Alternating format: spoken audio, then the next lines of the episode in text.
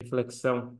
Não sei se vocês sabem, mas logo depois da criação do Estado de Israel, foi decretado dia 10 de Tevet, a Sarabia Tevet, como Yom HaKadish HaKlali, o dia geral do Kadish. Todas aquelas pessoas que infelizmente pereceram no holocausto, em vários outros momentos onde nós não sabemos a data exata do falecimento deles. Ou pessoas que não têm descendentes para falar em Kadish. Então, nesse dia foi estabelecido como o dia do Kadish Aklali, para falar Kadish para todo mundo que conhecemos, não conhecemos, sabemos a data, não sabemos a data do falecimento. E por que justamente a Sara Betevet?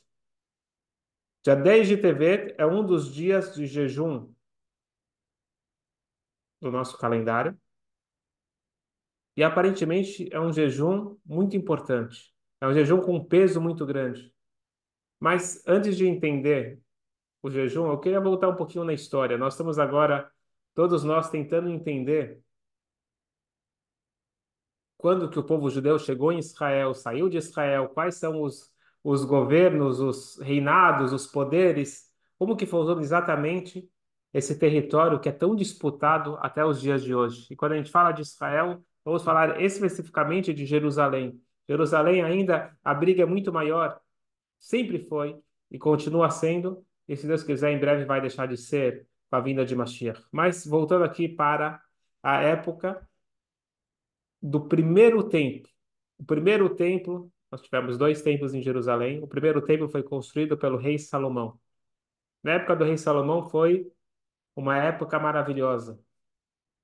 A era de ouro, onde que todos respeitavam o rei Salomão, todos queriam fazer pactos de paz, queriam estar de bem com Salomão, ele recebeu a maior brachá de todas, e nosso povo naquela época está escrito, Tenató, cada um tinha a sua tranquilidade, tinha um momento melhor possível. Bora catando lei no meu falando aí. Só que aí vem o exílio das dez tribos. Provavelmente já ouviram falar sobre as dez tribos perdidas. Teve naquela região os assírios, eles conquistaram aquela região e o Sanherib, Sanherib era o rei da Síria, ele tinha a ideia de conquistar o mundo todo. Vários tiveram essa ideia, mas ele conseguiu praticamente. Daqui a pouco a gente vai falar sobre a queda dele. E ele foi conquistando e ele fazia o sistema de conquistar cada, cada região e deslocar as pessoas para outro lugar e assim ninguém se sentia confortável e com isso ele aumentava o seu poder e domínio sobre o mundo todo. Ele exilou as dez tribos.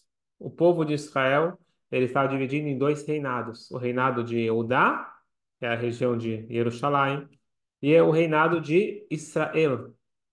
As dez tribos do reinado de Israel foram exiladas e sobrou o reinado de Eudá. 15 anos antes da destruição do primeiro templo, os babilônios, eles conquistaram todo aquele reinado dos assírios. O rei da época era Nabucodonosor, Nebuchadnezzar. Nebuchadnezzar, ele não conquistou Jerusalém. Ah, eu pulei aqui uma história. O Sanherib, ele queria conquistar Jerusalém. É dito que ele chegou em Jerusalém com, um exército uh, poderoso. De repente, quando ele viu que Jerusalém é uma cidade tão pequena, ele falou: Ah, que vergonha! Eu vim aí com centenas de milhares de soldados para conquistar uma cidadezinha. Vamos dormir, a gente está cansado, amanhã a gente conquista. E, e conta o, o Tanar que naquela noite, enquanto que o, o rei dormia, o Risquiel dormia, o, o anjo veio e matou todo o exército. Se você for ver nos livros de história secular, eles até hoje não entendem o que aconteceu, que um poderoso exército, de repente, todos morreram no meio da noite. Que praga foi essa? Mas, na verdade, foi uma proteção sobrenatural que teve no momento que eles tiveram uma conexão espiritual muito forte com Hashem. Sancheriv, então, acabou acabou essa perseguição, porém, a perseguição eh, do, os babilônios, eles estavam agora dominando. Na verdade, eles não dominaram, eles colocaram o, o reino de Eudá como se fosse uma, a gente chama de, de vassalo. O rei de Eudá, ele era uma espécie de governador que ele tinha que pagar impostos ele estava subjugado ao rei Nabucodonosor da, Babilônia. Esse, esse rei, o rei judeu, né? Ioquiam, ele viu o tempo passar, falou assim, acho que Nabucodonosor está envolvido com outras guerras, com outras conquistas, ele já deve ter esquecido de Jerusalém. Ele parou de pagar os impostos. Ele também expulsou alguns generais, alguns uh, representantes do rei da Babilônia que viviam em Jerusalém. Ele expulsou e falou: acabou, né? chega, estou fora. Nabucodonosor não gostou nada disso. Ele chegou e veio conquistar Jerusalém. Nesse interim, o rei Ioquiam ele falece, assume o filho dele, Joachim, Yochniá, que era o apelido dele, e ele conseguiu durante três meses aguentar dentro do cerco. E aí ele se rendeu. Na hora que ele se rendeu, os babilônios eles pegaram o rei e eles pegaram o anata, vamos chamar assim, os sábios os fortes, as pessoas influentes de Jerusalém, e levou eles todos para Babilônia. Se você lembra na Megillah, na história de Purim, que Purim acontece depois da destruição do templo e um pouco antes de voltarem a construir o segundo templo. Está escrito na Megillah de Esther, Asher Agla, Asher Agla Merushalayim, Imagolá, Asher Eglatai, Mochaniah, Melech Yehuda, Asher Egla, Nebuchadnezzar, Melech Bavel. Então, vocês vão lembrar, antes de destruir o templo, antes de começar o exílio oficial, já teve o primeiro exílio, onde o rei e pessoal, a nata de Jerusalém, foram já exilados para a Babilônia.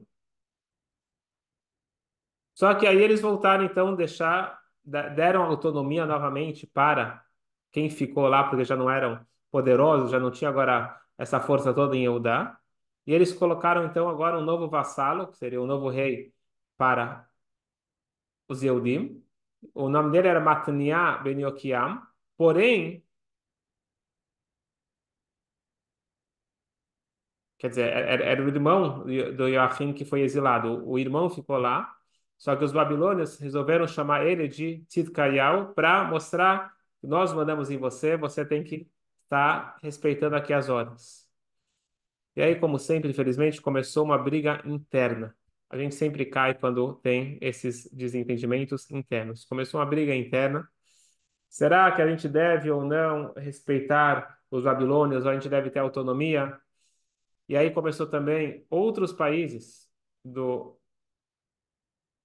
do Oriente Médio, o, o Egito, por exemplo, e outros falaram: não, vamos se juntar e nós vamos rebelar contra os babilônios. E aí apareceu um profeta falso, Anália Benazor, falou: não, vocês têm que se juntar, vai dar certo, a gente vai ganhar. E o único pessimista, e nesse caso realista, era o profeta Yermial. Yermial ele falava: vai dar ruim, infelizmente, nós vamos perder, nós vamos ser exilados, nós falhamos. Pitcaial, ele não conseguiu eh, resistir à pressão dos países vizinhos. Eles organizaram uma uma guerra contra uh, os babilônios e no dia 10 de Tevet, no ano 9 do reinado de Tzidkaiah, veio Nebuchadnezzar e ele começou o cerco de Jerusalém. Então, dia 10 de Tevet, ele começa o cerco de Jerusalém parecia que está tudo bem, porque eles estavam bem organizados, eles tinham mantimentos, eles tinham tudo necessário para se manter dentro desse cerco. Só que o tempo passou, começou a fome, começou a, a se espalhar doenças, tá todo mundo um em cima do outro dentro de Jerusalém. E quando se passou dois anos e meio, dia 9 de Tammuz, Vamos decorando todas essas datas. Dia 9 de Tammuz, no ano 11 já do, do reinado, o inimigo ele consegue conquistar e ele destrói as muralhas. Ok? Dia 10 de Tevet, cerco de Jerusalém. Dia 9 de Tammuz, dois anos e meio depois, foi a queda das muralhas. E um mês depois, dia de Shabeab, dia 9 de Ab, foi o dia da destruição do primeiro templo e ele foi queimado. Vamos só continuar um pouquinho para a gente entender. A gente vai ver aqui os, os jejuns, a lógica dos jejuns do nosso calendário. Os babilônios eles exilam todo o povo. Uma história bastante trágica, a destruição do primeiro templo. Não vamos entrar nisso agora. O, o rei ele ele foge com, com alguns familiares, mas ele foi pego. Todos foram mortos e o rei foi furaram os olhos deles e ele acabou falecendo. Depois dessa destruição e que foi exilado a maioria das pessoas, os babilônios deixaram alguns judeus dentro da cidade. E eles colocaram lá até um governador, um representante, Gedalia.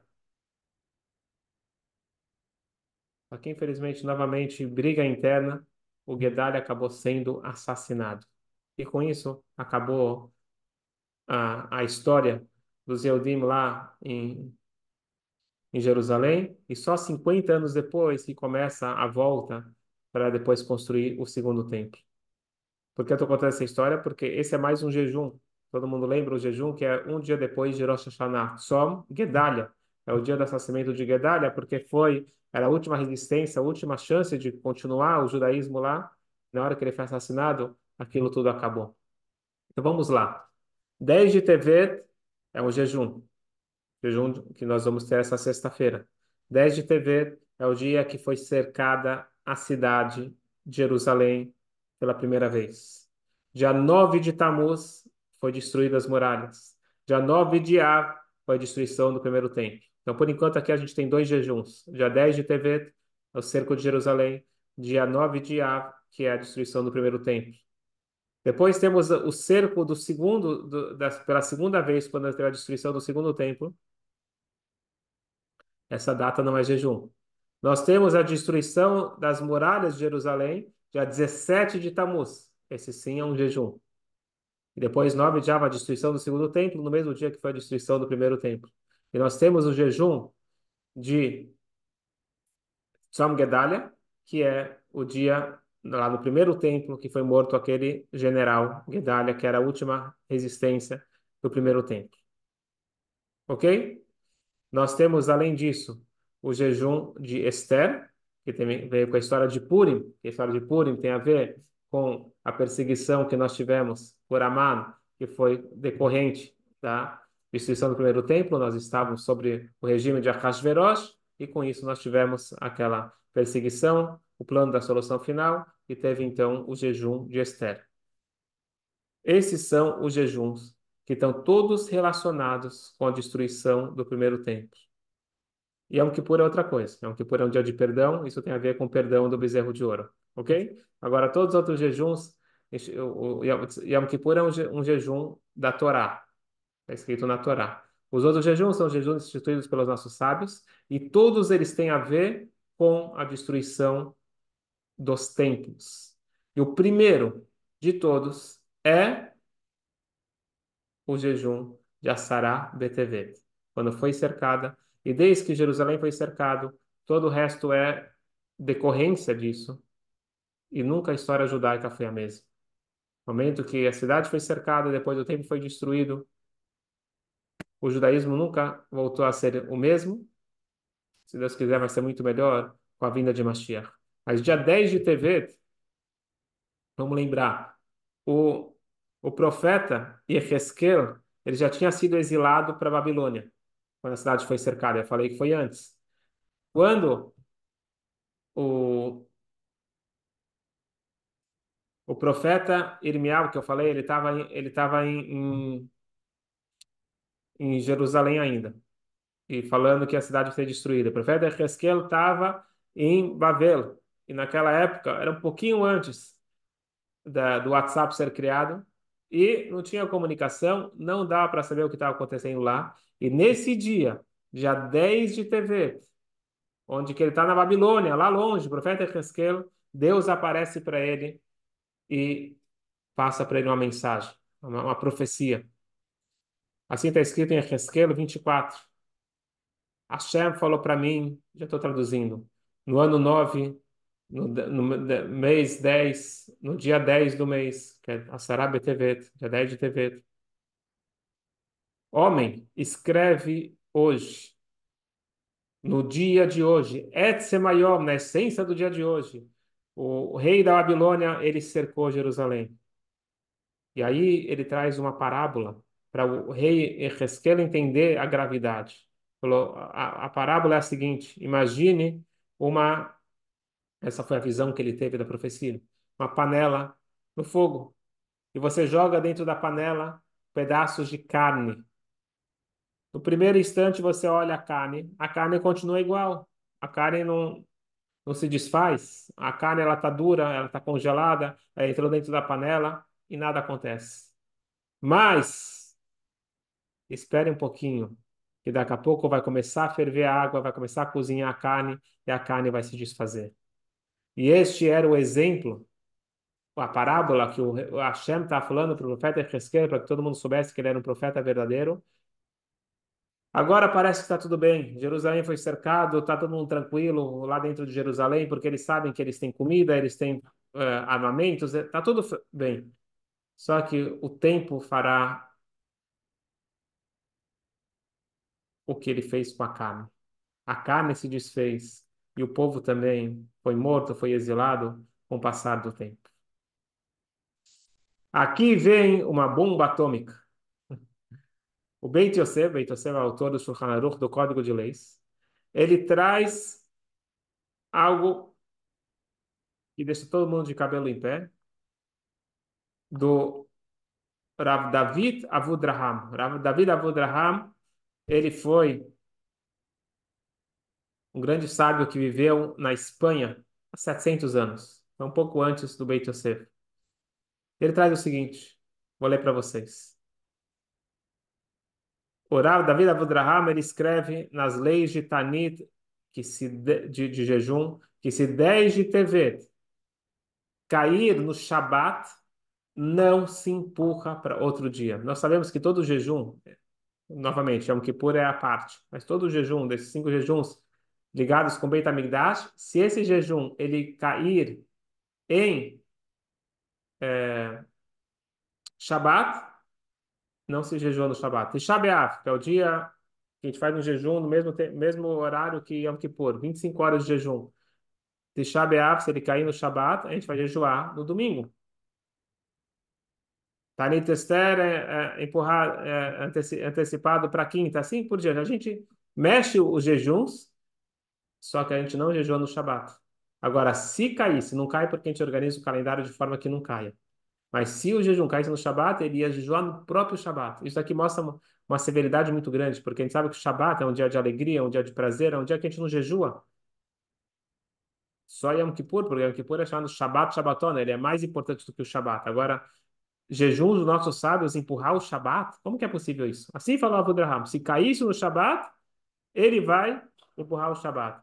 E às vezes, como acontece esse ano, se ele cai na sexta-feira, ele, o jejum vai entrar no Shabat. Então, esse ano, a gente vai jejuar durante o dia de sexta, mas a gente só vai quebrar o jejum depois do Kiddush, na sexta-feira à noite. Então, ele vai estar entrando no Shabat. E a grande pergunta é, como que pode ser que a preparação se tornou mais grave do que o ato? A destruição do templo é o que a gente chora em Tisha Isso é menos importante do que o cerco. O cerco não aconteceu nada. Depois de dois anos e meio que a, a, as muralhas foram, foram quebradas. Não estou entendendo. Porque o primeiro, uh, o primeiro jejum, que é o de Asará BTV, que ainda aparentemente não aconteceu nada muito grave, ele é o mais grave e o mais severo de todos. E aí vem também a pergunta: por que, que nós jejuamos apenas quando caem as, as muralhas do segundo templo? Porque é o que a gente agora não está vivendo do passado, a gente vive o que a, o que a gente está vivendo agora. O que a gente está vivendo agora é decorrente da destruição do segundo templo, não do primeiro templo. Tanto é que a gente fala muito da Segunda Guerra Mundial, não fala da Primeira Guerra Mundial, porque a gente já está já são os efeitos mais próximos da gente.